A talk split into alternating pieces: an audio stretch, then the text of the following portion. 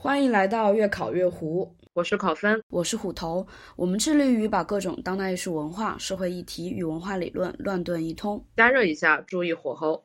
李提督，现在就请您品尝一下。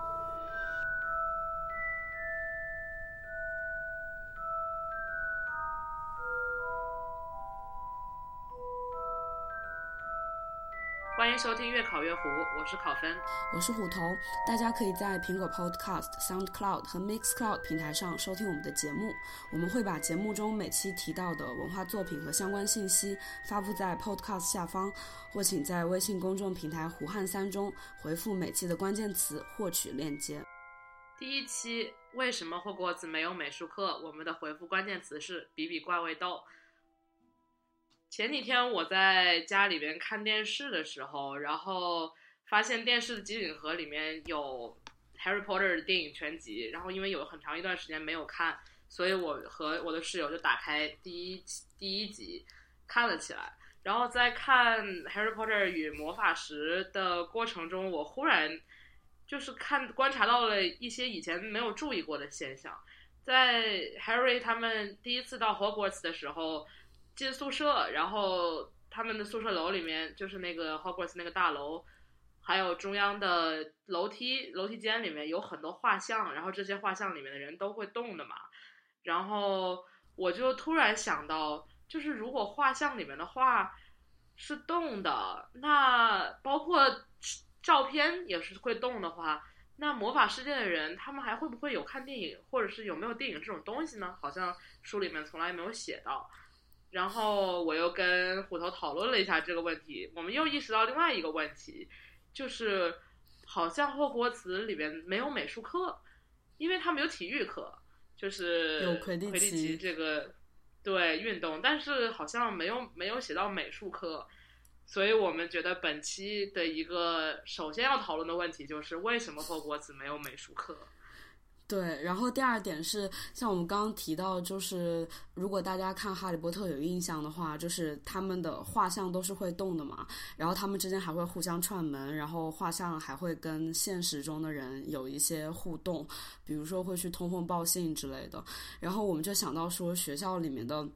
画感觉都是一些西方那个艺术史里面的写实风格，然后那如果但是哈利波特的设定是在英国的九十年代嘛，那就是魔法世界里面还会不会之后会发展出我们麻瓜世界有的这些现代艺术和当代艺术风格呢？然后如果他们有艺术史或者艺术史课的话，会是什么样的呢？对，所以就大概讨论这三个问题，也就是说高。第一，为什么霍格沃茨没有美术课？第二，关于霍格沃茨的艺术史以及艺术风格的魔法世界的艺术史以及艺术风格的问题。然后第三，就是如果照片会动，那么 still image 和 moving image 好像就没有区别了。那还有会有类似电影的这样的东西产生吗？嗯。对，然后因因为我们想到了这些问题，所以在过去的一周之内，我们俩开始疯狂的复习《Harry Potter》对 的所有电影，然后还有包括各种设定，然后就想在里面找一些 J.K. 罗琳写到的，或者是电影里面拍出来的关于艺术的蛛丝马迹，真的是蛛丝马迹，因为我觉得提到的内容真的不多，和体育啊或者其他东西比起来。艺术真的写的非常少，对，因为在我们就是在网上查一些 fandom，然后自己就是认真重新审视一遍，比如说电影里面是如何表现这一块，就发现。呃，就是这一块，就霍格沃茨真的偏科非常严重。就他们有化学课，然后有呃，就是那个植物课啊什么的，还有历史课，甚至有占卜课，但是就没有艺术课。对，然后呃，对，但是其实 J.K. 罗罗琳他的确写过，呃，就是一两篇短的关于就是介绍说，比如说魔法世界他们的呃画像。到底是个怎么回事儿？然后像照片，它会动，它的魔法究竟是从哪里来的？这个样子，对。然后我们我们简单查了一下，我觉得就先跟大家介绍一下我们查到的一些就是资料吧。然后首先关于这个魔法这个事情呢，就是呃，像考老师提到，就是照片会动，然后画像也会动。但是就是画像它的魔力其实是来自于就是画画的人他自己是有魔法的，他是一个巫师，所以说呃就是绘画的时候你记录的是就是画家对这个被描绘的对象他的一个在短时间内的印象，所以说就是画像里面的人一般就只能重复几个动作，比如说那个。呃，就是他们宿舍的 common room 入口的那个胖夫人，然后她就是一直在唱歌，因为她在画画的时候，她就是一个拿着杯子唱歌的形象，所以说她一直就会不断的重复这几个动作，然后他们也没有真的人格，就是你没有办法和他们进入深入的交流，但是他们可以给你进行一些简单的对话。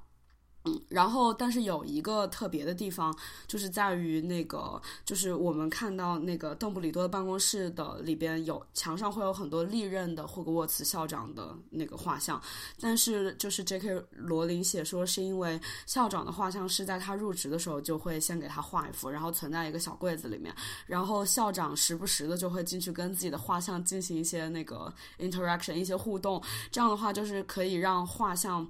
就是有更多的时间和真人共处，他会更了解自己的原型是个什么样的人。所以说，这样在他去在校长去世之后，然后把他的画像立刻挂到外面来，就可以培训后面的校长，然后为后来的校长提供一些职业上的建议。对我稍微打断一下，这简直就像是人工智能，对对对，机器学习，对对，就是你提前设置好一个机器，就是校长有这个特权，就他可以提前设置好一个机器，然后你就一直一直对对。对对对对对，然后呃，摄影的话就就是罗琳就说他比较不一样，摄影摄影就是说就和我们麻瓜世界的摄影师一样，就是他需要借助相机的这个这个设备，所以说他的魔法是用一种特别的药水加到那个相机上，所以说让照出来的相片是会动的。其实我觉得很像延时摄影，呃，就是说并不是说并不是说拍照的人他有魔力，而是这个机器它有魔力。或者是他这个药水这一步就是洗照片的时候啊，也有可能，对对，也就是说他是在成像的这个显像的这个过程中是有魔力的，而不是拍照的，就是机器本身有什么特别，它还是一个化学上的。后来，对，不过然后今天，嗯，你说啊，你说。就是就是，我想说总结一下，比如说会动的画像和那个会动的摄影的那个共同点嘛，因为跟我们之后讨论还挺有关系的。就是其实它跟我们麻瓜世界的那个绘画还有摄影相比，就是感觉就是他们，呃，像是他们虽然说也依然是一个平面，呃，就是一个平面上的图像，但是他们因为他们会动，所以他们好像就是他们有了一个延长的时间性。但是我们看到的图像都是二 D 的，然后他们就是。不会动的，就是我感觉这个时间和空间的区别是，呃，魔魔法世界和麻瓜世界的，就是所谓的 image 一个特别大的区别。嗯，OK，然后说到就是霍格沃茨没有美术课这件事情，呃，书里边和电影里面确实是没有这方面的描绘的。不过今天查到的那个资料里面说。在《Harry Potter》的密室的游戏里边，有他们的详细课表，然后艺术课和麻瓜艺术课是他们的 extra curriculum，对，一一个课，就相当于我觉得有点像咱们的通选课，因为它有必 修课，然后通选课，对，然后就是他们有必修课嘛，然后有 elective，相当于他们的专业选修课。嗯，然后那这个 extra curriculum 这个课程可能就相当于我们通选课，就是水课，对吧？对，水课。然后我我在网上看到说，那个在《哈利波特》第一部，就是在他们分院典礼的时候，可以看到开学典礼在座上面有一个戴贝雷帽的老师，就是因为贝雷帽一般是画家的象征嘛，所以说就是说可能那个老师就是这个通选课的老师。但是在故事里边就完全没有涉及到，但是可能是因为 对，但也可能是因为我们的三个主角感觉都对艺术不太感冒，所以说这个故事就完全没有涉及到他们去研究，就是就是这一块，因为大家看到霍格沃茨学校里面，不管是学校走廊上的画像，还是那个就他们 common room 里面的那个墙上挂的地毯，就说明其实他们是至少学校是有专门的人在，对他们是有在做这些方面的事情的。但是只是可能我们的三个主角就是比较偏科，所以就没有涉及到这一块。然后，然后我们就我觉得一个讨论这个的点，一个就是英国。因为英国九十年代，包括现在也好，有这么多美术馆啊什么的，他们的艺术教育是一个还比较发达、比较繁荣的形态。嗯，但是感觉霍格沃茨这个学校，包括他学校，呃，不只是建筑吧，包括它的学院分学院的制度，还有一些学生和老师之间的关系，以及比如说他们做作业用那个羊皮纸，然后羽毛笔这样写，我觉得它是一个非常。古典的、非常传统的一个英国的学院的形态，对，就有点像十四、十五世纪的牛津、剑桥，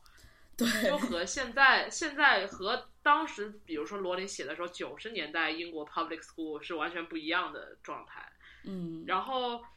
因此，我觉得他如果里边对美术课的强调不是很突出，也可能因为。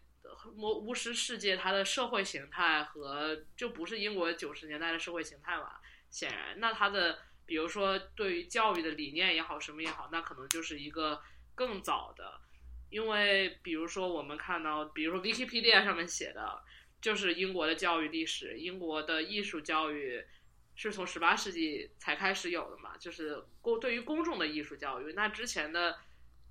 哪怕是对于比如说画家学徒的培养，也都是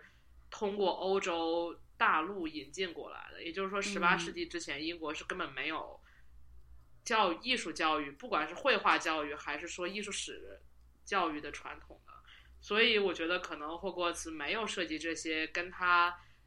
这个学校还停留在一个，包括不只是这个学校，而是说整个巫师社会的形态。嗯对，它停留在一个远早于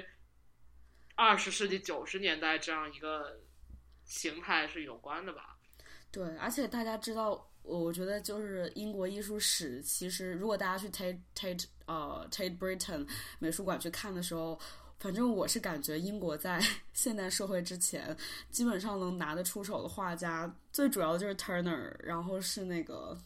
呃，他叫什么来着？那那个对 Constable，然后还有比如说英国的画像很有名，比如说 Gainsbury 之类的。嗯，就是他们主要的，就是他们画的比较好的就是画像，然后风景画，然后到那个可能 Turner 那个时候就是印象派稍微前面一点的先驱。然后除了这些之外，呃，就是他们他们的艺术本身发展就。不咋地，然后直到就是现代，西班牙或者是法国或者是意大利，对，就远不如大欧洲大陆这一边的情况。所以说，可能如果他们的设定是在中世纪或者是文艺复兴时期的呃英国，英国的话，就可能确实他们在绘画这方面就不太重视。然后我觉得这个大家从那个大家看到墙上挂的那个风格也看也可以看出来嘛。而且我觉得这跟还是说回社会形态这一块儿，因为我觉得像霍格沃茨他们那些挂的都是画像，一般就是有钱人的画像嘛。它包括那些以前的这些风格，肖像画的风格也好，包括呃肖像画后他们这些肖像那些人物身后的风景画，就它是停留在一个给就是贵族画画的。这样的一个感觉，你不会在这些画中看到平民也好，或者是呃，比如说向日葵这样的题材，所以它还是一个比较大概是比较十六、十七世纪的艺术传统。对，然后其实这个我我觉得就是我们可以等回到第二个问题的时候讲到。就是他们的艺术史会是什么样的时候，再深入聊这个。嗯因为因为就像就考老师刚刚提到的这些，其实我就是我我在看电影的时候，我我这次重看我就认真做了一下笔记，就是在墙上看到的画有哪些你可以看出很明显的时代特征的或者是风格的，然后大概整理了一下。反正我感觉霍格沃茨的画像，他们囊括的是拜占庭中世纪拜占庭圣像画艺术之后，就是文艺复兴开始吧，差不多一直到十九世纪的那个，比如说在马奈印象派。呃，之前就可以说是，呃，就是现代艺术起来之前这一段时间的风格，对。然后这段时间，其实，在英国或者是欧洲，他们的艺术风格，呃，就是其实我们可以在墙上看到，就不不仅仅是贵族，就是还有比如说新兴资产阶级。还有一些，还有一些，他们有很多 decorative art，就是装饰性的艺术，比如说是壁毯和瓷器什么的，对。然后这个可以等会儿跟那个艺术史风格的时候深入讲。但是总的来说，我觉得就是他们的设定是，这或者我不知道是罗琳的设定，还是在电影就变成电影之后导演或者说美术组他们这样做的。反正他们就是回避了文艺复兴之前跟所谓基督教跟上帝啊这些东西有关的呃，就是艺术题材，然后。对他们回避了宗教题材，然后这个也是我们一会儿想讨论的一个点，因为在这个电影里面，就是我们就在就是讨论说魔法世界到底有没有宗教这这这个事情，对，然后后面现代系艺术，比如说稍微当艺术变得更加的怎么说呢，expressive，更加的有就是个人表达的特征啊，不是只追求写写实的时候，就是这种风格的艺术在霍格沃茨也被抹去了。而且我觉得可以开始可以讲一下，直接讲这个吗行，是就是啊，有什么风格这方面了。哦，行，好吧，我觉得可以给大家基本上罗列一下。就是首先，我觉得有印象特别深的，就是有我看到的有十七世纪荷兰的肖像画和风俗画，就是比如说，呃，我记得就是他们在。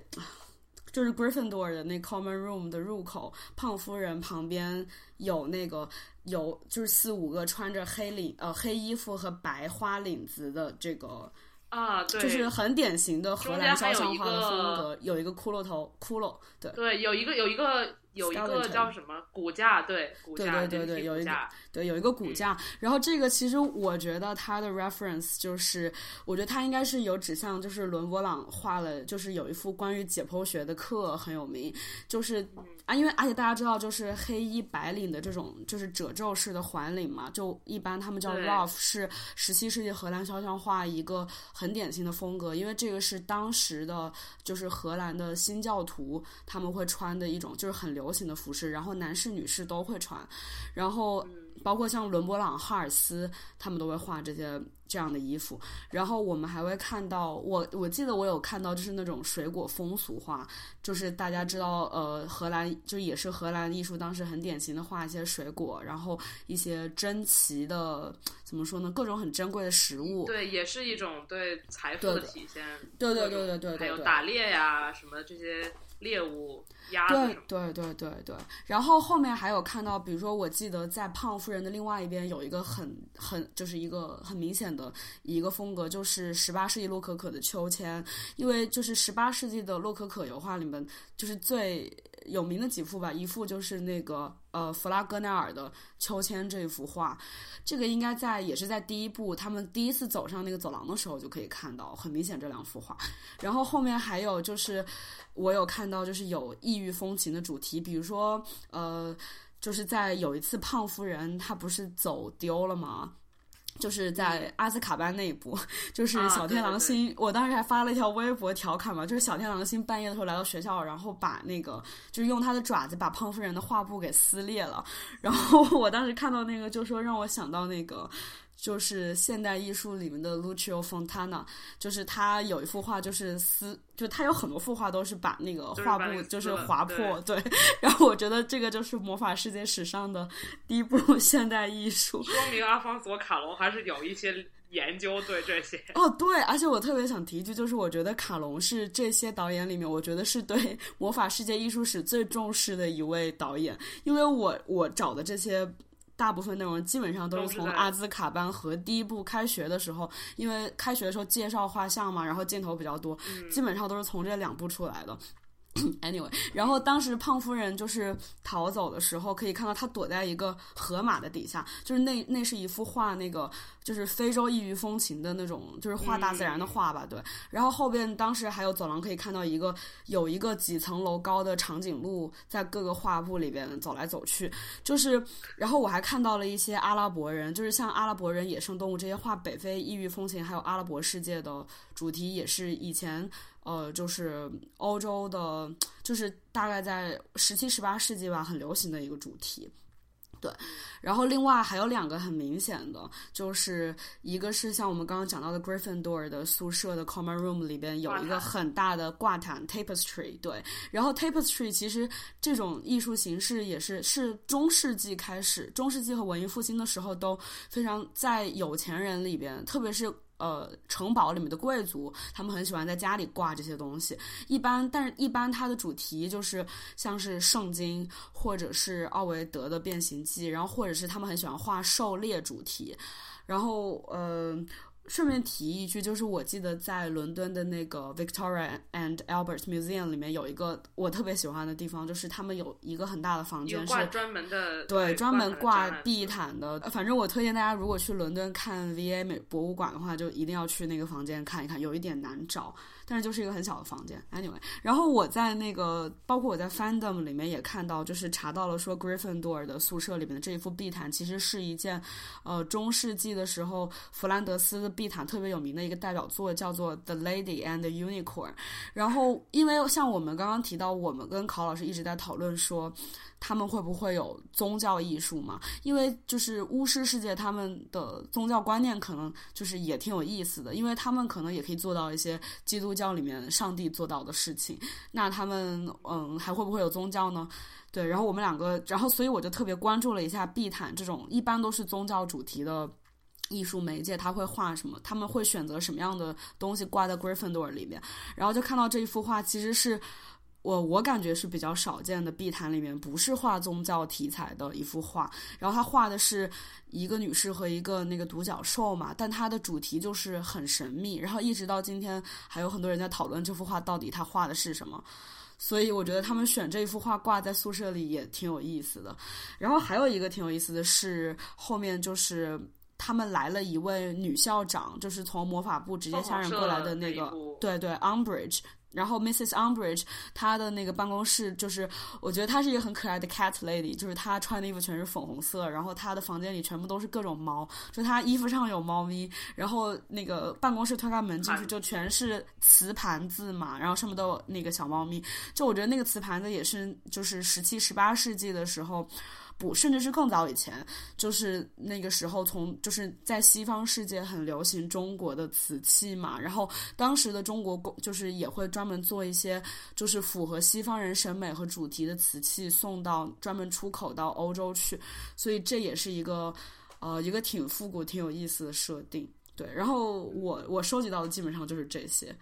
然后其实很奇怪的是，在网上。呃，竟然没有找到很多帖子在讨论霍格沃茨的艺术史，就是有一些吧，但我觉得都不是很详细，也还挺奇怪的。嗯，他们其实我觉得看到的最多的不是对于一个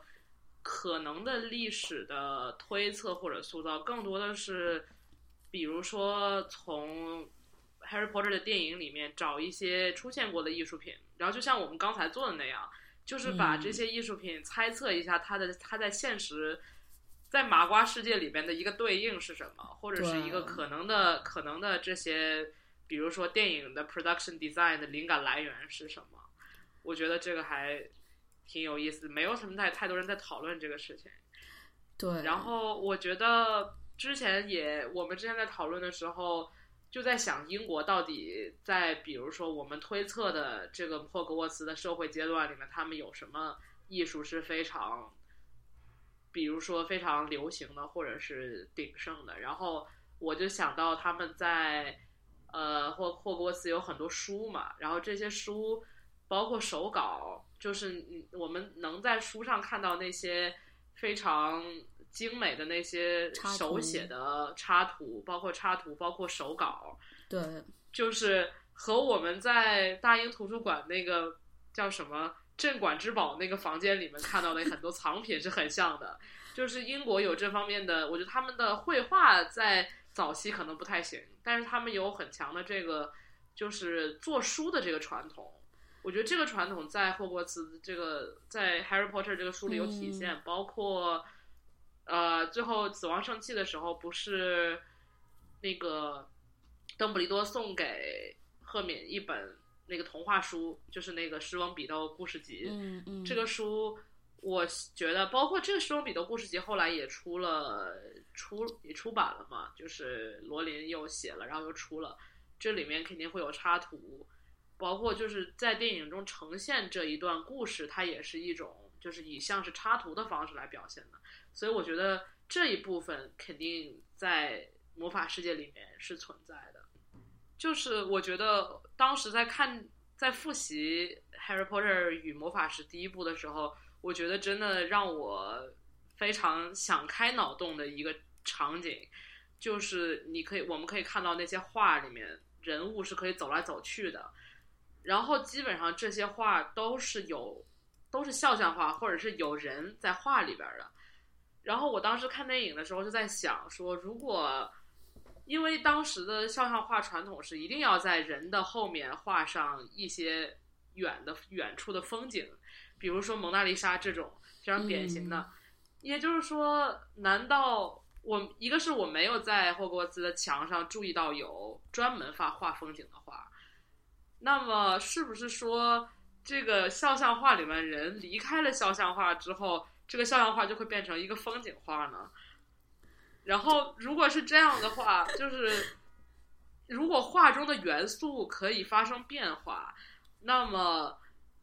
就是魔法世界的画的种类类型，比如说肖像画、风景画、静物画，对这种题材。那是不是和麻瓜就不一样了呢？因为他们里面的人，他们里面的东西会会动啊，会走，或者说他们可能就没有这些区分，就是对，就是他们就们就是一种画，就是可以动的画，玩，只就是一只，那也就是说，而且哦对，还有说想到的一个是，比如说这些画里面的人，他们就是画中的空间使我非常的好奇。因为比如说这些肖像画一般都是一个人最大在前面，然后远处那些风景是很小很小的，这个其实也是不符合，就是那些那些远处的风景其实是不符合透视的，但是他们有这个习惯，就是那样画一些很小的树啊、山啊什么的。然后比如说，如果这个这个画中的人走了，那么我们在画外面的人人就是在欣赏这幅画的时候，我们看到的。这幅画里面的延伸空间到底是一个什么样的？就是因为你想，这人是可以动嘛，在里面，我就觉得他这个画就不再是我们所理解的那种二 D 空间，它里边是有一个可以走近走远空间延展。对啊，就是如果它可以走近走远的话，那么它就是要说明它是有一个延伸的空间的三 D 在里边，它是有距离的，对吧？嗯。哎，我插一句嘴行吗？就是我想到最后那个死亡圣器的时候，就是他们一行三个人不是逃到了那个邓布利多的那个弟弟的酒吧里边嘛？然后他们看到一幅就是他们妹妹的画像嘛，然后他们画里的人就他就把那个 Neville 从那个画的远处接过来。我当时看这里觉得还挺有意思的，就是。就是感觉，就是他从远处走过来，好像是这个画面是真的有，真的像三 D 空间一样是有景深的。然后人在画里边也会因为就随着这个空间的透视变大变小。但是这个又不一定，就是我觉得这个，因为在就是也还是胖夫人丢了那那一段，就是当时有一个我记得印象特别深，是有一幅画里面有一个中世纪穿盔甲的骑士。然后他一直在背后的那个图片里面到处穿来穿去，然后他就一下近一下远，一下近一下远，让我感觉就是各因为各个画里面的透视不一样，所以他到了不同画里边，就它的大小就会变化。嗯，呃，就对，对他不会说，比如说他在自己的画像里面是一个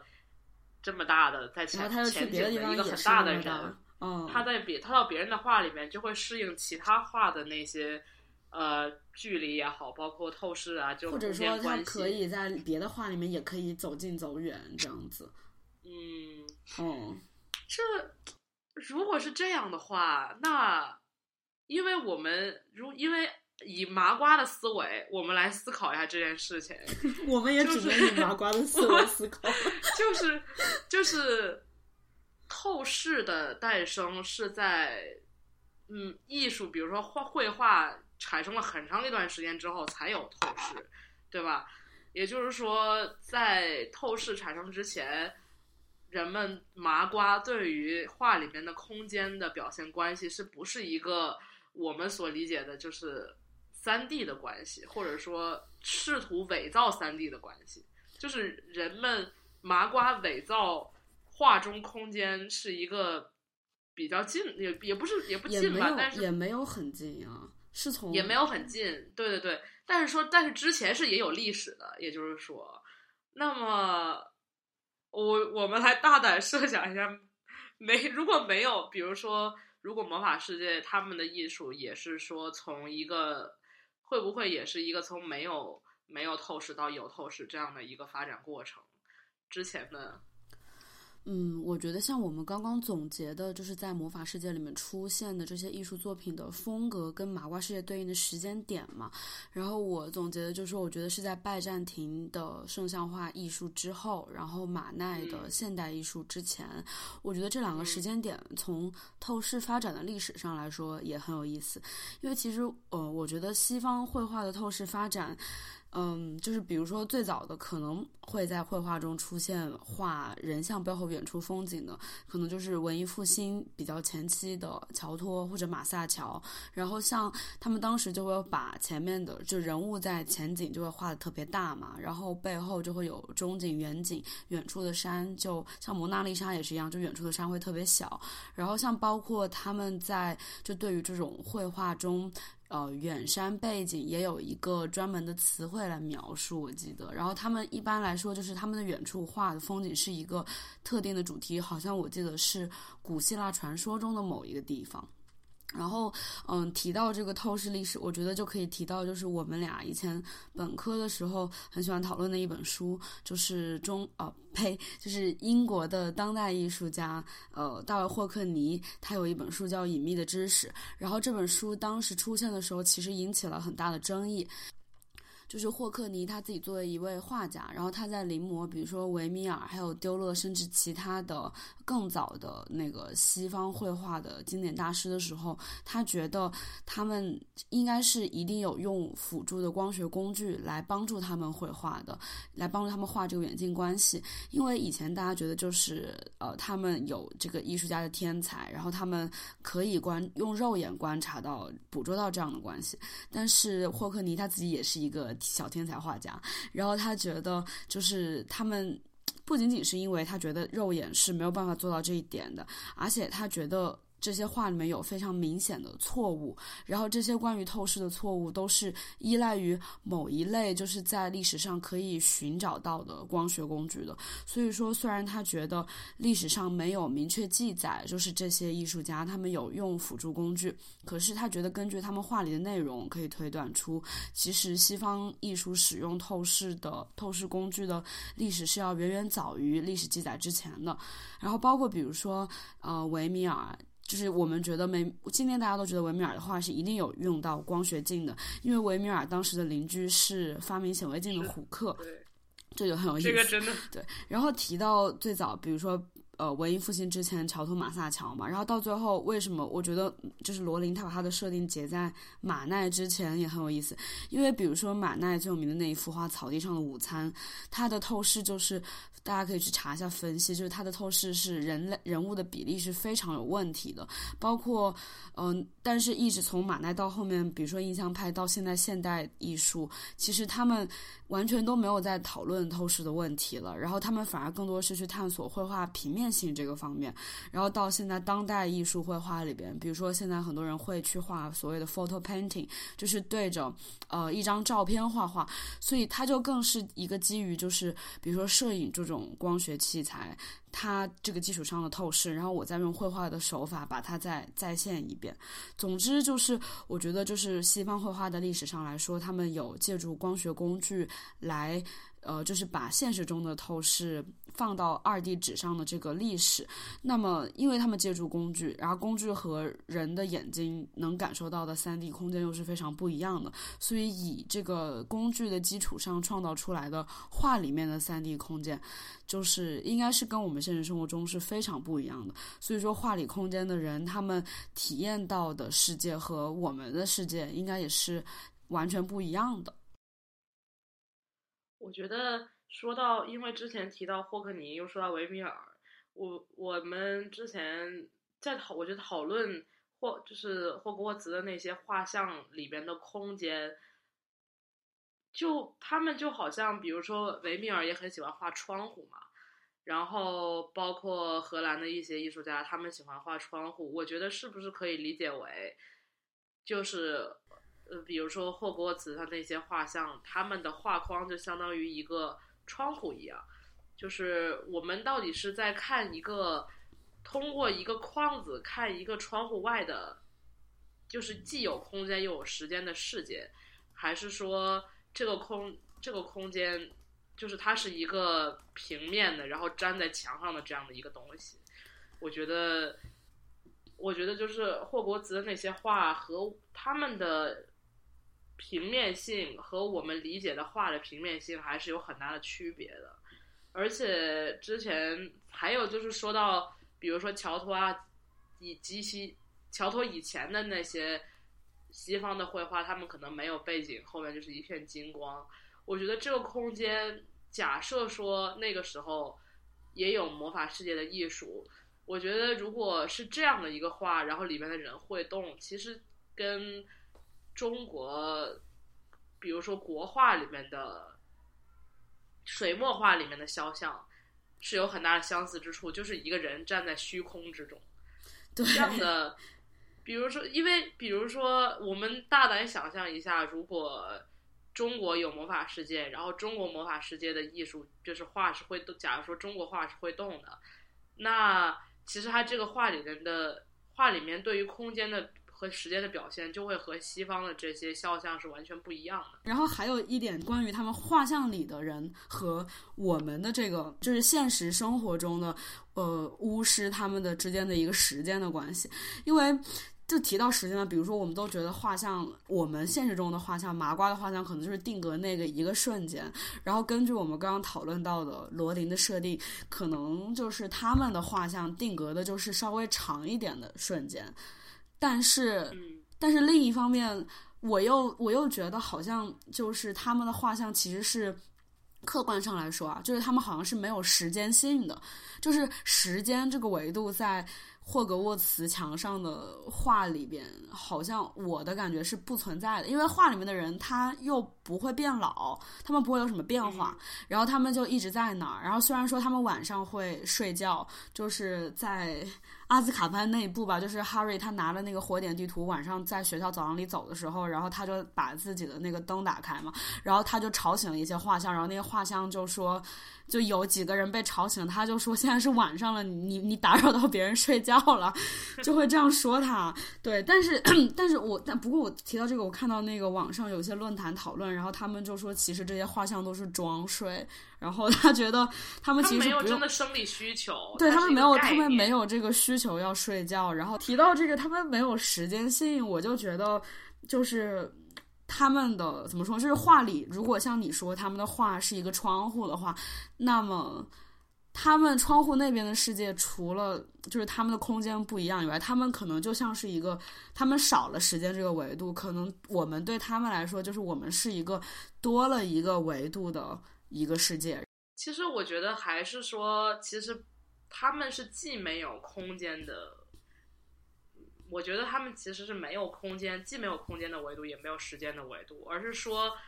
既然就是在一个平面上活动，对对，就是说，既然绘画其实是一种对于空间和时间的模模仿，或者是就是在一个平面上模仿有空间和有时间，比如说透视，它就是创在二 D 上创造一个三 D 的假象。那么其实但它是绘画也是对绘画也是说，它并不是说它真的有一个三 D 的空间，我他们真的可以走到墙的里面，而是说这个魔法的创造的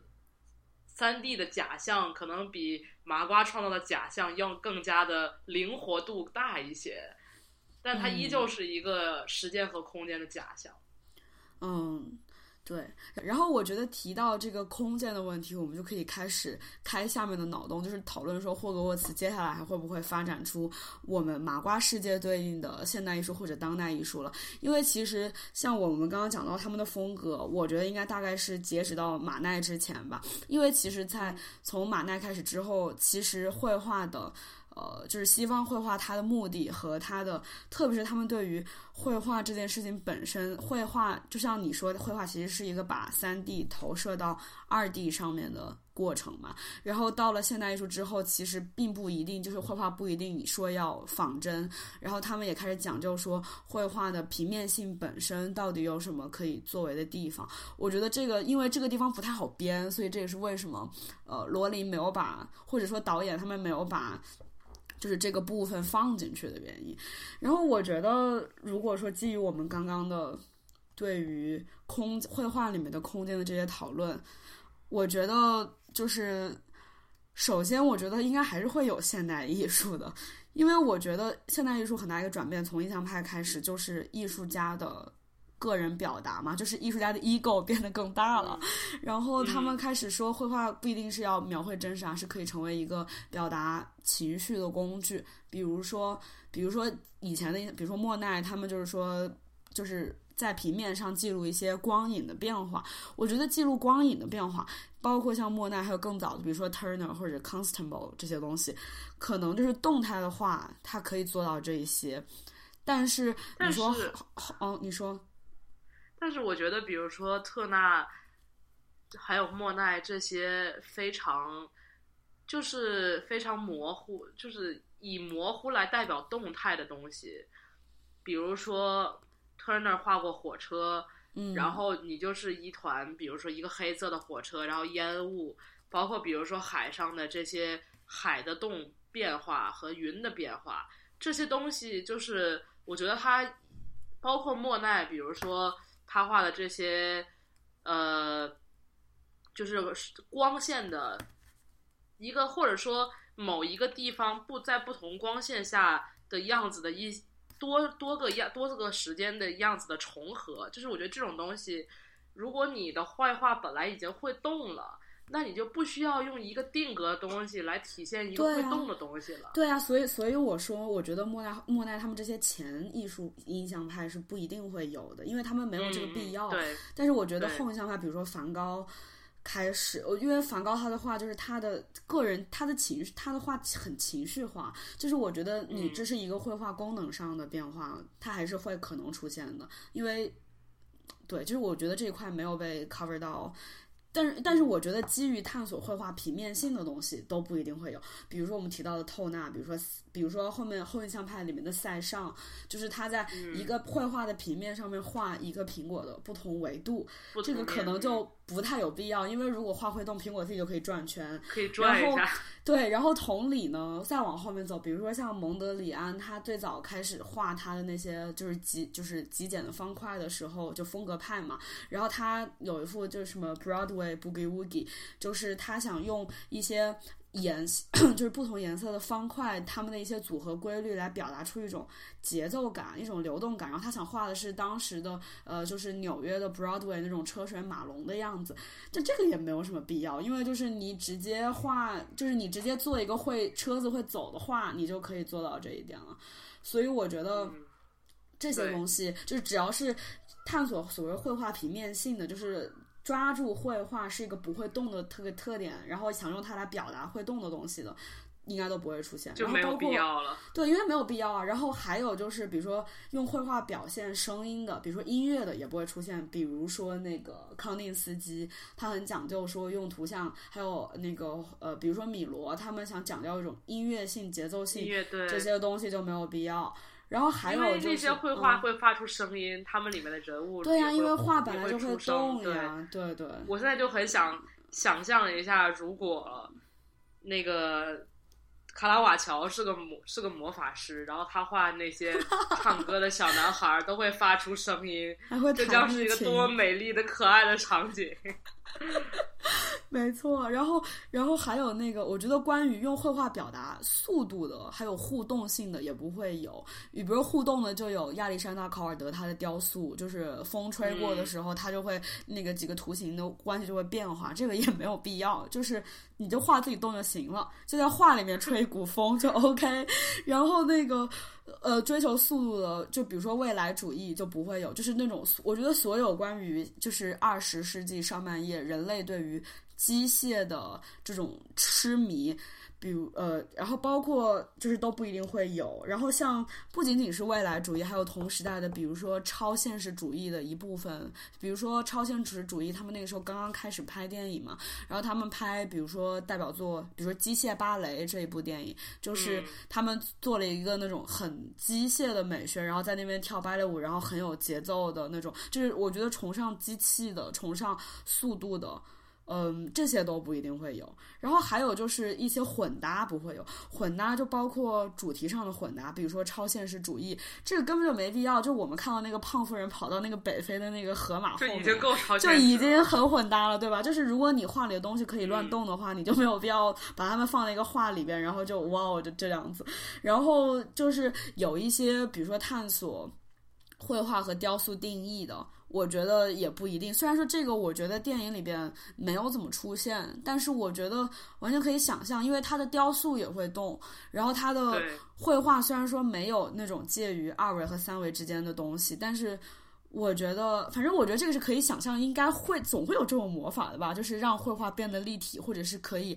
就是伸出来这样子。就比如说英国有 Ben Nicholson 那种，就他们想。打做一种介于绘画和雕塑之间的作品，然后想看艺术史该如何定义。我觉得这些打破艺术史定义的东西，很多的东西都没有必要，就是他们都可以被魔法在最早的时候就已经可以完成这些使命了。对，但我觉得根据你刚才说的，要提出有两个问题。嗯，你说，第一就是说，以我们的，比如说以麻瓜的这种思维，我们。之所以会，比如说艺术会发展出关于速度的、关于流动性的、关于这些、这些、这些，就是非常具有现代性的一种东西的艺术，啊，其实是因为，或者说其实是与社会和，比如说社会结构和科学技术的发展是有关的，因为我们，比如说产生了工厂，然后产生了汽车这种东西。就是这些东西的发展和艺术在艺术的领域，包括对于绘画的意义的探索，包括比如说摄影的产生，这种对都会对都会直接或间接的影响人们对于绘画这种东西的探索，或者是革命也好，革新也好。就是如果说这个，我觉得又要说回我们之前对于英国魔法世界的它的社会形态的一种一种猜测，因为。比如说，像我们之前也谈到，他们的他们是这个学校看起来就是一个十四、十五世纪非常老的一个结构。然后我们再想一下他们的社会形态，他们他们使用虽然是有霍格沃兹这个专列这个火车，但是这个火车不是蒸汽驱动，它只是一个火车的壳子，然后它是一个魔法火车。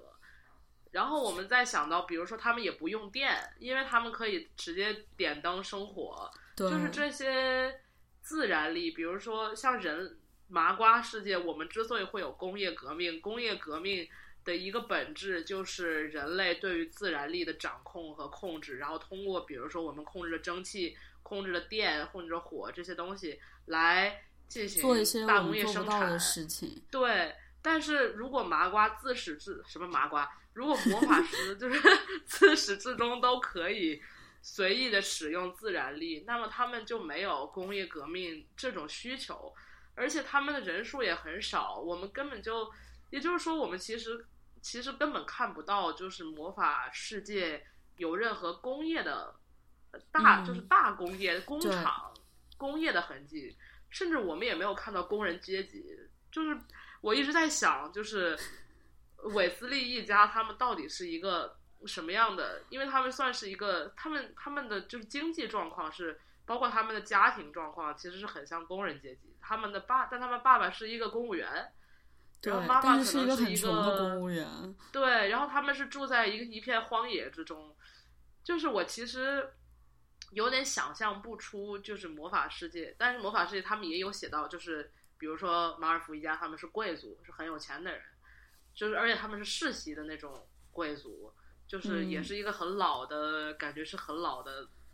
社会形态的设定。然后我就是觉得魔法世界可能是没有工业和工业革命，也没有工人阶级的。对，应该是没有的，因为他们没有。如果没有这些东西。就是说，如果没有这些东西的话，那它的艺术其实是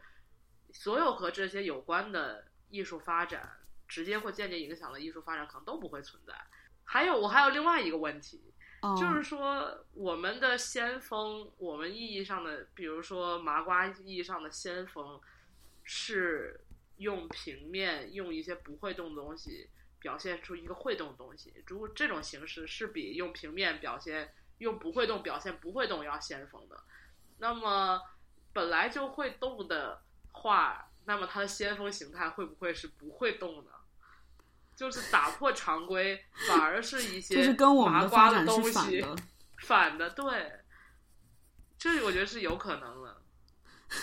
我觉得，我觉得你刚刚讲的第一点就是。嗯，就是我觉得这个也是《哈利波特》的设定里边没有讲到的一点，因为其实他们就虽然说我们觉得他们社会形态停留在比如说工业革命之前吧，然后因为他们没有这些动力去做，所以说后面所有跟工业速度这些直接相关的东西都就从艺术艺术形态上来说都不会就是不一定会出现。可是可是如果你从这个他们。电影里的，比如说你从霍格沃茨这所学校来看，就是他们一开始就有，他们又有一些我们现代社会的影子，比如说，呃，就是这个关于血统的这个呃各方面的斗争，然后还有教育方面，就是就是好像就是说平民家的孩子跟。贵族家的小孩上同一所学校，然后像一开始我们提到这个英国学校的设定嘛，其实我觉得就很像，就是英国其实英国传统的就是寄宿学校，包括到后面的牛牛津、剑桥这种所谓的很 British 的大学，他们的形态都跟英国以前的这种就是贵族阶级有很强的联系。可是我们在电影里面看到的就是。霍格沃茨就是一个所有小孩都在一起上学的这样一个场景，然后有就就比如说，就算有像马尔福或者是斯莱特林他们那一派，就是觉得要保持血统的纯正，然后维护这种所谓的我们说的贵族的那个教教育资源，但是也有比如说像 Harry 或者是赫敏或者是像邓布利多这种就是 Gryffindor 这一派的，他们就是说，嗯。就像是什么教育面前人人平等啊，然后甚至会争取一些，比如说麻瓜或者是这种像罗恩他们家里这种有点像英国现实中工人阶级家庭的一些权利，就是我觉得魔法世界已经进行过一次阶级革命了。对，但是问题在于，问题在于，就是按理来说，就是如果说你没有生产力的发展，你没有工业革命的话，这些意识形态的东西感觉好像也不太会出现。但电影里面就是直接它就有这种东西，就好像就是他们本来就是这么想的，然后他们就是要跟就是两方两方不同的那个意识形态要 battle，包括在那个魔法部内部，也就是各个不同的官员之间也有这个对于这种血统还有阶级呃教育啊什么的一些争论，但是他们都没有提。提到就是工业革命这个因素，但是跟现实中对应来看，我觉得如果没有工业革命生产力的这个这么巨大的变革，嗯，像工人阶级就不会有。但是包括我们今天熟悉的一系一系列从现代沿袭到当代的这些社会问题，在电影里面都会体现的。但是其实，在他们的故事里面都是架空的。我我是这样，我觉得这也也有可能是说，因为我觉得。嗯，你也得考虑麻瓜是这个世界上比较多的人口。那么，比如说麻瓜世界发生的一些革命也好，包括一些社会形态的变化也好，可能会对就是魔法世界的意识形态啊这些都会有所影响。还有，我觉得就是他们虽然，嗯，就是有一些方面看起来非常的传统，但是我觉得他们，比如说有报纸、报纸和摄影这两个东西的引入，就说明他们是有大众传媒的。对，我觉得他们比较像十八、十九世纪，哎，但是哎，不对，也大众传媒刚刚诞生的时候嘛。哦，我觉得包括说，而且我觉得提到。提到摄影，就是我觉得它这个会动的照片，这个这个设定也很有意思。就是我们经常看到报纸，就是我感觉报纸在这个 Harry Potter 整个故事里面，哪怕是到神奇动物里面，都是起到一个非常非常重要的作用。就是基本上很多情节点都会通过看报纸，嗯，来来触发，包括可能也是因为他们在学校里面。当然，他们也没有电视，也没有什么广播。是后来我记得罗琳说过，他们也不用 WiFi。他说他们不用上网，就是他们有自己的方式得的讯息，他们根本就不用互联网。不用互联网。对，所以就是说，他感觉就是他的大众传媒的形态和我们也也非常不一样。但是是有报纸，我觉得报纸是一个可以入手的点，而且报纸上有很多照片都是会动的。然后我感觉。其实，其实《Harry Potter》的电影里面出现照片，一般就只有两个地方，一个就是全家福，然后还有一个就是新闻照片。就是我觉得摄影的功能在魔法世界也是一个值得探讨的问题。他感觉，嗯，一个是人像，因为摄影刚刚诞生的时候，我觉得以麻瓜世界的这种想法来讲的话。是人像摄影是比较早，就是在，就是我觉得它是早于其他类型的，对，纯风景的摄影，对吧？包括对对呃早期的那些摄影，它主要是以人像为主，然后再之后发展出摄影这照相机作为一种就是物证的价值，就是新闻图片，然后就我觉得魔法世界可能对于摄影的探索到就到这儿结束了。就它也没有其他的类型的摄影，我们没有没有，比如说没有纯风景的照片出现，它就是照片上报纸上的照片，也是一些比如说对某些新闻瞬间的一个记录，它就像一个，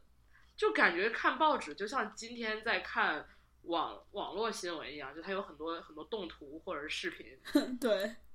它它其实就是一个纸质版的那个新闻新闻网一样，就它会有会动的，但是它其实是没有，我不知道会不会有什么其他方面的其他类型的摄影出现，或者说，比如说他们的教科书上面，好像他们教科书上面的一些东西都是画的，或者是没有。对，因为他们很传统嘛。对，就是没有什么，比如说像我们的教科书上面，比如说物理化学书，它会有一些照片在上面。其实我觉得你 你刚刚说的这两，这就是这个东西让我想到，就是那个本雅明他写过一篇短文叫那个摄影小史，然后那个里面就讲了，就讲这些事。因为我觉得他们所谓你刚提到大众传媒这点很有趣，因为我觉得他们魔法世界大众传媒的发展，呃，就是根据麻瓜世界对应哈，应该是比较偏二十世纪前，就二十世纪初、十九世纪末这个样子。就是像本雅明也提到，就是说。摄影呃，在麻瓜世界啊，摄影 一定要加。现在说什么都要加一个。到麻瓜世界。对，就在我们的麻瓜世界里面，就是摄影一开始出现的时候，他是为了做 portrait 嘛。但是后来，其实到了最后，但是画像就是那种人像摄影，反而是摄影到后期慢慢就是比较衰落的一个主题。这个阶段的时候的摄影，它还没有，就它还没有出现。到后来，摄影出现的一个，就是它有一个特别重要的一个特点，它还没有被开发，就是它的可复制性，就是因为摄影它是有负片的嘛，然后它就可以复制很多份，但是嗯，但是，但是我感觉这个这个里边，除了报纸它是一个有复制这个特点的大众传媒之外，我感觉别的地方的摄影干更多的就像是做一个家庭影像，然后就可以放在很多不同的地方，对吧？然后你说提到复制性，就是。像我突然想，就比如说刚刚讲到说有什么风格可能不会出现，我突然间觉得像安妮沃霍尔这种波普也不太会出现，因为安妮沃霍尔它最主要根植的两个源头，他们都不会有，一个是复制性，就是他们没有没有工业复制，然后也没有、天啊！你想象一下，一个平面上有四个毛泽东，还会动，还会说话，还可以互动，都挺挺 太可怕了。然后，然后对，然后另外一个就是大众传媒，就是安妮沃霍尔，就是它跟当时的流行文化有很多关系嘛。但是你讲的时候，我就在想，因为流行文化就跟报纸这种媒体的出现很有关，但是。呃，我就在想，在流行文化之前，差不多民间都是民，就是 folk folk culture 嘛，就是民间文化。但是我觉得《哈利波特》里面对于这个东西的描绘也比较模糊，就是他们他们好像既没有发展出那种很比较发达的大众，就是大众文化，因为大众文化是跟 culture industry 跟 reproduction 都有很多联系的。呃，但是他们也并不是说处于民间文化那种阶段，因为民间文化就像是他们收到那个故事集，然后最后讲三件死亡生气的时候，就是口口相传这种故事，还有那个民间故事集这种形式，算是民间文化嘛。然后像你之前提到手稿，就是他们还在用手稿，就说明。我觉得这个也很奇怪，就是他们如果有新闻媒体了，那他们就一定可以印刷书了呀。可是，就他们一他们定，也有了，他们教材应该是印刷的吧？他们教材是印刷的吗？应该是吧？印刷成那个那么复古的手稿风格，呃，也是有可能。也是有可能。我不知道，就是我觉得没有，我觉得没有讲这一段。对，我觉得也可能只能说明罗琳对文化这方面就是没有想太多，他写对，起来或者说，我觉得这个有点太难说了，特别是对特别是到，我觉得特别是到现代艺术之后，就是像你刚刚提到说，如果魔法世界的画本来是会动的，那他会不会他们所谓的先锋艺术是不会动的画？我觉得这个点特别有意思，因为。呃，就是我讲到说，为什么我觉得这个东西很难编？因为到了现代艺术之后，就是会艺术它不再是一个所谓技艺精湛的过程，它也不是说谁能够更好的复制现实的过程，而是一个不断的，它是一个自我批判的。就是他们怎么说呢？就是现代艺术之后的艺术史，它非常的所谓的 self-aware，然后它是一个很 critical 的艺术，他一直都是在回应自己以前的传统，然后他一直都是说我要反传统，我要创造出一些所谓的新的不同的东西，然后之后我再被这个所谓的艺术史收编进来，不不不，然后我嗯但是、但是，我觉得这个就扯远了。我觉得罗琳不写，我就是说觉得他没有艺术，他这个很这个我觉得这个倒这个倒这个倒无可厚非。我觉得他写的他写的少的不是说他对艺术到底就是 fine art 到底怎么发展有什么描写很少，这个倒无所谓，因为他写的是一群十几岁的学生，哦这个东西哦他们不感兴趣，我觉得很 OK，写不到 OK。但是我觉得他对于就是这个魔法世界的文化形态描描写的比较少，比如说他们的大众文化、流行文化，我觉得这一块儿其实也其实这一方面是可以多写，并且我觉得这一方面是可以。就是可以映射到艺术界，就是 fine art 的一些发展了，就是说他可以不直接写艺术到底是怎么回事，但是比如说，嗯。他们到底，你想九十年代的英国，他们应该是听摇滚乐，他们就是应该是有乐队，对，或者是他们有乐队啊，他们有，但是我觉得这就是可能是因为拯就是拯救世界太忙了，他们好像我觉得 Harry 没有什么课余生活，就是他们也没有，比如说比如说不管是就是流行文化、流行音乐、流行的图像、流行的文字，我觉得在这个学校里面都没有，哦，但是我记得罗恩有是一种。但是我记得罗恩有，我忘了是火焰杯还是哪部，他有穿那个印有那些，可能是火焰，他有穿那个印有就是球手的 T 恤，对对，就是种很九十所以说，我觉得体育是这一个方面是有的，嗯，但我觉得其他方面是很少的。当然也有，最后就是我觉得，呃，就是到那个死死亡圣器之后，他们有写到，就是霍格沃茨里面那些反对食死徒的学生，他们有自己的电台，然后就是靠电台来通报一些事情，然后负责主持的那个人就是在魁地奇比赛上给大家讲解的那个体育讲解员，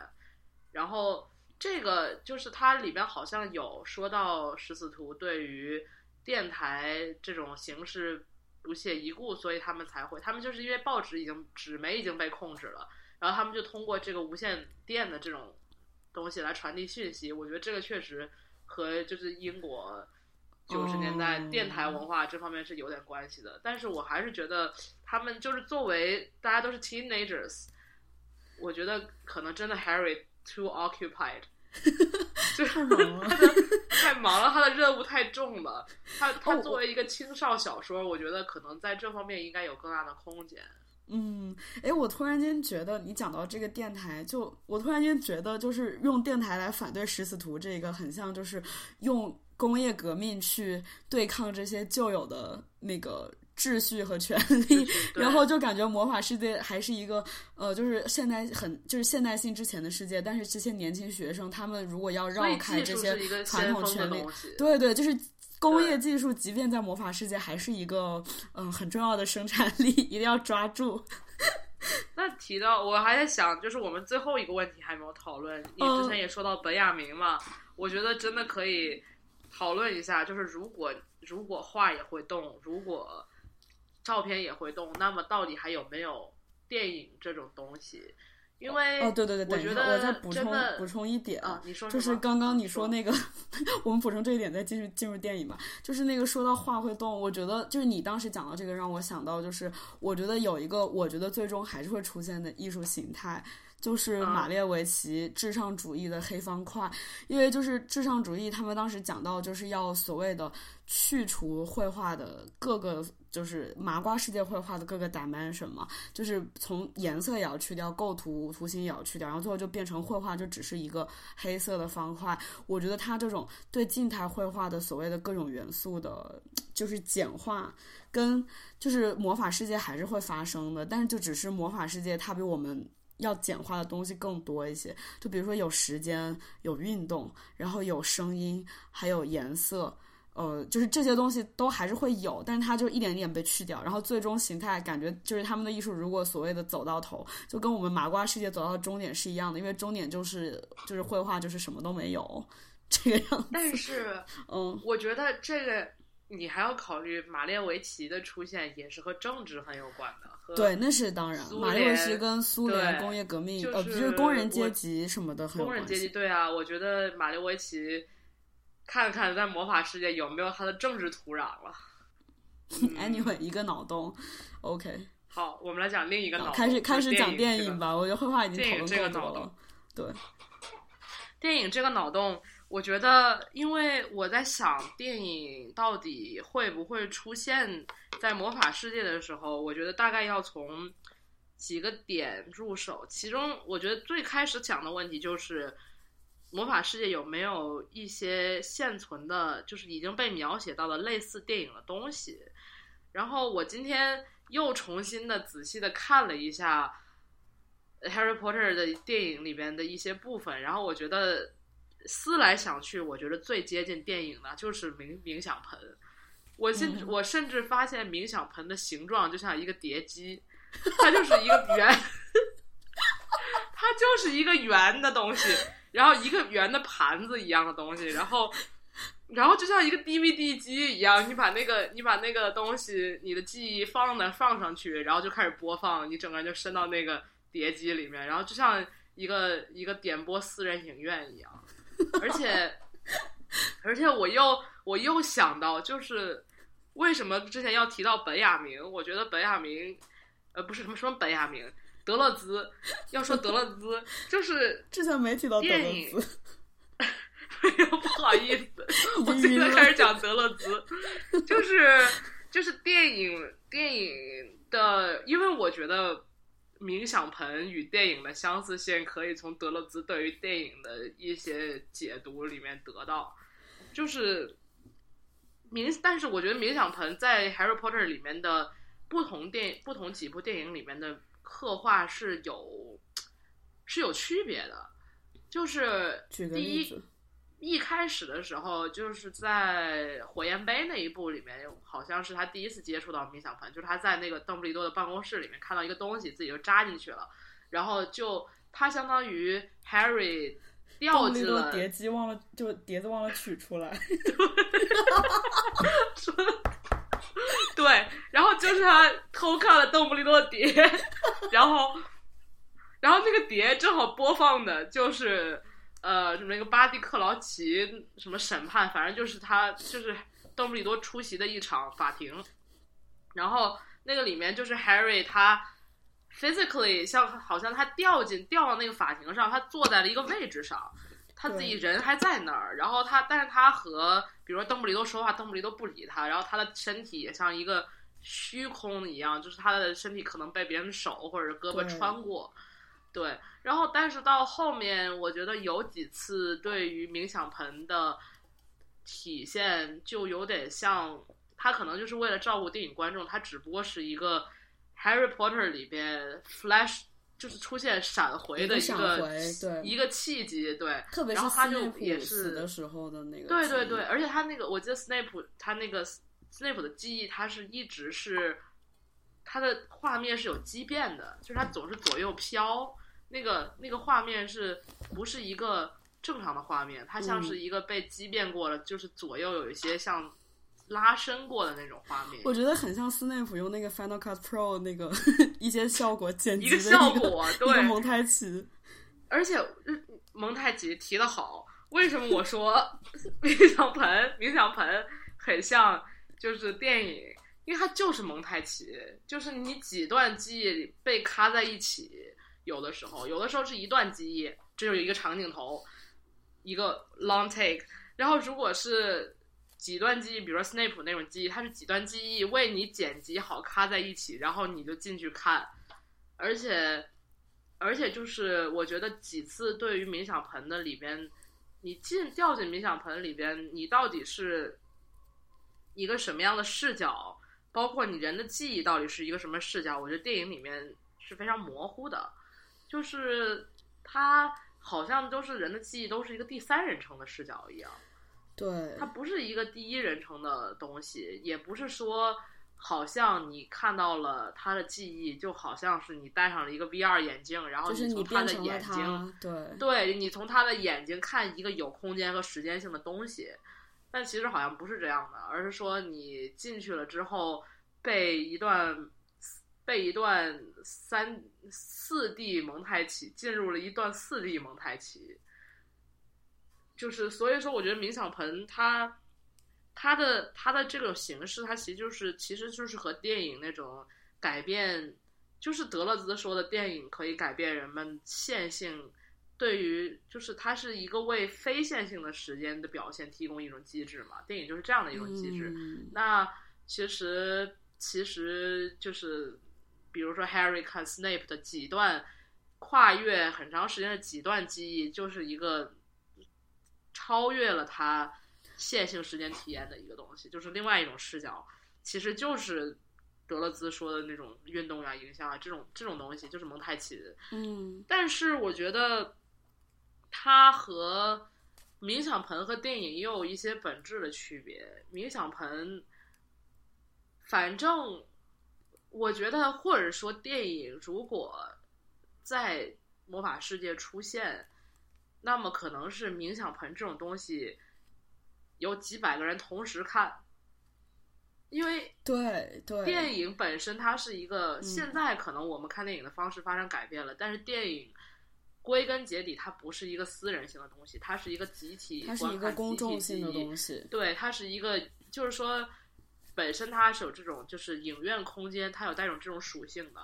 所以说我觉得冥想盆它它是可以把记忆取出来，但它是它还不是一种，它还不是一种，我觉得它它之所以不能或者说没有被写到被很多人观看，和还有另外一个，我觉得魔法世界。暂时还没有，如果没有电影或者暂时还没有电影，一个可能的原因，就是因为电影它是一个工业产品，对吧？就比如说，对，反正本雅明本雅明那个那个什么，对，就本雅明以本雅明的对以本雅明的思路来说，就是电影是一个工业产品。那比如说演员也有点像就是电工厂里的工人一样。那么就是他是他是电影是和和霍格沃茨的那些画像这些传统艺术，它的创造过程是不一样的。所以，但是如果说冥想盆显然不是这样的一个东西，它不是一个 mass production，对吧？它是一个，除非你把记忆和冥想盆这两种东西变成一个大规模生产的东西，否则的话，冥想盆它是一个私人性的，它是一个类似于，可能和现在家庭录影有点像，但是家庭录影也可以被做成电影，so 对？而且而且，我觉得就是，如果你，我觉得从某些角度上来说，就是冥想盆跟电影的区别就很像，就是剧场跟电影的区别。我我觉得，我觉得有的时候觉得冥想盆很像，就是说你进入一个你进入一个沉浸式剧场，然后你比如说就是在呃密室那一部吧，就是他进入了 Tom Riddle 的日记里边，然后他就、就很像就是哈利他莫名其妙来到这个剧场，然后 里面的人都在演戏，然后他试图跟演员互动，那些演员没有理他，然后他就跟随他们的眼睛看到了，就是跟随他们的视角看到了呃一些东西，但是呢，因为它没有拷贝，所以我觉得这个跟电影是一个很大的区别。因为电影跟剧场一个很大的区别就在于，就是它录了下来，然后它可以不不断的看，然后不断的在不同的地方放给很多人，甚至是同时在看。但是这个在沉浸式剧场或者说在冥想盆，它就它就做不到。而且而且像你说提到这个工业的事情，就是电影它是一个很依赖机械、很依赖媒介的东西。就是我们对于所谓的电影艺术的一切很多发展，比如说蒙太奇，比如说电影镜头的运用，这些我觉得只要是呃蒙太奇还好说，就是比如说电影镜头的运用，比如说机位啊一些就是这些部分，我觉得就是稍微跟。工业沾点边系，呃，沾沾点沾点就是关系的部分，像冥想盆里面就没有，它也没有什么机位什么的，就是你进去，然后你就到了那个时空里边，然后你就体验它这样子。但是我觉得可以说，嗯，麻瓜世界的电影是基于一个机械性、大众性的这样的一个一个东西。但是我觉得，或者说，是不是魔法世界里面可以有有有一种跳过机械性，但它是一个会，但是应该是电影，就是跳过电影的机械性，那么也得是一种大，一个是大家一起观看的，然后一个是有有剪辑的，一个有剪辑的有有叙嗯事的影像，或者是超越影像的一个东西。我觉得这个东西也是可以存在的，也有可能，对，而且我觉得他可能不们是直接用魔法，就是跳过了我们目之前做的所有，就是电影希望，比如说激起大众的反应，让大家身临其境，然后给大家讲故事的这种，它已经实直接实现了。它可以直接身临其境。嗯，但是这样的话，就是因为也可能是我觉得魔法世界如果没有就是没有摄影机，但是应该会有一种，因为你既然已经身临其境了，那么摄影机的试点其实就不重要了。就是也不需要有隐藏摄影机，也不需要有什么镜头之类的，有道理。就是嗯你镜头放在哪里，就是相当于就是说你啊，你说的对，更像是沉浸式剧场，因为你不能阻，如果是一个身临其境的话，你不能阻止人们看哪里。但是电影就是说你要用镜头来规定规定对规定观众的眼睛是在看哪里的，嗯。然后我我还有一个我还有一个问题想问你，嗯就是就是比如说，嗯，那如果说跟麻瓜世界相比，比如说麻瓜世界最早做的几部电影，比如说火车进站，然后比如说后来的工人离开工厂，就是我觉得一开始大家用电影拍的这些题材也是非常有那个就是工业工业工业气质、嗯工业题材吧。那如果说魔法魔法世界没有这些东西的话，那如果他们要拍第一部电影，就是。或者纪录片，你觉得 你觉得他们会拍什么？我不知道啊。我觉得，我觉得他们其实，我觉得魔法世界，魔法世界的，我觉得罗琳的一个设定就是他们非常关注记忆，就是冥想盆嗯也是记忆，它不是一个，它不是一个关于某一个事实或者某一些 documentary 这种东西，它是一个记忆，也就是说它是一个主观的东西。然后包括比如说《神奇动物》第一部里面，就是那个 Tina 要被实行死刑的时候，她也是被抽抽掉了一个愉快的记忆，然后放在一个方形的池子上面吧，他坐在那个椅子上。我觉得就是魔法世界他们的影像会非常会对记忆这种东西非常的关注，那那可能就直接，因为他们既然他们不会因为画面中的东西会动而感到欣喜若狂或者是害怕的话，那么他们其实直接可以就完全跳过了我们麻瓜的对于就是比如说开过来一辆火车这样东西的新奇，而是直接陷入后来的一些梦境一般的记忆一般的电影的这个阶段了。我突然间觉得，我突然间觉得，就是你知道是什么吗？嗯，我觉得必必干的，就是那段 梦境一般的黑咕隆咚的长镜头，可能就是魔法世界电影中的一个题材。你也太抬举比干。不好意思，我错了。因为我我刚刚想到类似，就是我，但我想不是电影，是我想到就是我感觉像本雅明这种，还有后面的法兰克福学派，就是他们这种这种理论家，在魔法世界应该都不会出现。但是我觉得弗洛伊德啊、荣格啊，就大有可为，他们可以一直沿着那个 以前就是什么占卜啊，然后比如就比如说看星象，可以一路延延到心理分析，我觉得就非常 make sense。我觉得真的，我觉得罗琳在下一步，而且我觉得他也是可能，因为我觉得《Harry Potter》这个系列写的比较早，我觉得他可能对于很多包括包括社会啊、政治，当然他也是他的主角也是小孩儿，所以我觉得他写的东西空间也是很有限。其实，在想到就是神秘神神奇动物的时候，神秘博士我要说神奇动物的时候，就是我感觉他在这方面。包括巫师和就是麻瓜世界的这些融合呀，包括麻瓜世就是或者是巫师对于麻瓜世界的文化，就这两种文化的交汇，我觉得它有一些其他的，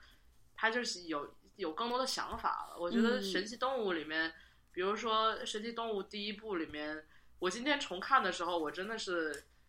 感觉非常惊喜，就是一开始最开电影最开头的时候。有一个镜头，就是 Newt 站在纽约的街上，然后他听到第二萨勒姆那个 Mary Lou 在街头演讲，然后他那个、嗯、他一就是进入进入观众或者进入 Newt 耳朵的第一句话就是 Mary Lou 在说纽约是一个，大致意思就是说纽约是一个闪耀着人性人类创造之光的城市。他举的例子就是 movie theater，然后 subway。然后什么 electricity，然后是 wireless，然后他话锋一转，就说但在这一切光明之中有 shadow，这个 shadow 就是 witchcraft，就是巫师。也就是说，我觉得在至少在第二萨勒姆的这个观念之中，巫师巫术是和纽约的现代性是相对的，对吧？嗯、那这现代性里包括什么呢？包括就是电影，包括就是汽车。然后这些交通工具，嗯、其实就是我们之前讨论的，就是英国的这个设定里面也是，就是巫师是与与现代性不不能说是相悖的，但是它是一个一个从某某种意义上来说是相相斥的一种一种东西吧。嗯、是，所以说，那当然，我觉得，呃，就是比如说他提到的是他提到，而且我觉得。Mary Lou 这个话很有意思，他说的是 movie theater，他说的不是 movies，也就是说，现代性里面不只是电影，而是说大家一起看电影是一个其实现代性的电影的大众性，对大众性，而且是这种就是公共空间，我觉得这个非常有意思。对，就是就是公共空间也是一个很现代性的东西。嗯，对，然后我觉得，我觉得今天这一期就到这里吧，已经已经聊了很多有的没的，就胡说八道的东西了。好的，对，然后可以预告一下，就是其实开头我们讲到今天标题嘛，就是为什么霍格沃茨没有美术课，然后讲到那个英国的，比如说美术馆发展的历史，还有英国就是或者说整个欧洲大陆他们。呃，艺术、艺术史的教学啊什么的，就是我们以后应该会，我跟考老师一直很想讨论的一个主题，就是比如说关于呃世界。几个国家他们的美术馆的发展，还有他们的呃艺术教育，特别是教育方面，比如说英国，虽然说他们没有什么拿得出手的艺术，说实话，可是他们的说实话，他们的美术馆还有他们的艺术教育、公共教育是真的做得很好的。然后这个也可以考考，就是谈一下，比如说现在北京、上海，然后一些新起刚刚发展起来的美术馆现象吧。对，然后就是一个小小的也就是说，我们之后会讨讨论一。下麻瓜世界的美术课问题，对，没办法，毕竟我们是麻瓜，这样子。对，好的，这期就这样，那就这样吧，大家下期见。Obliviate.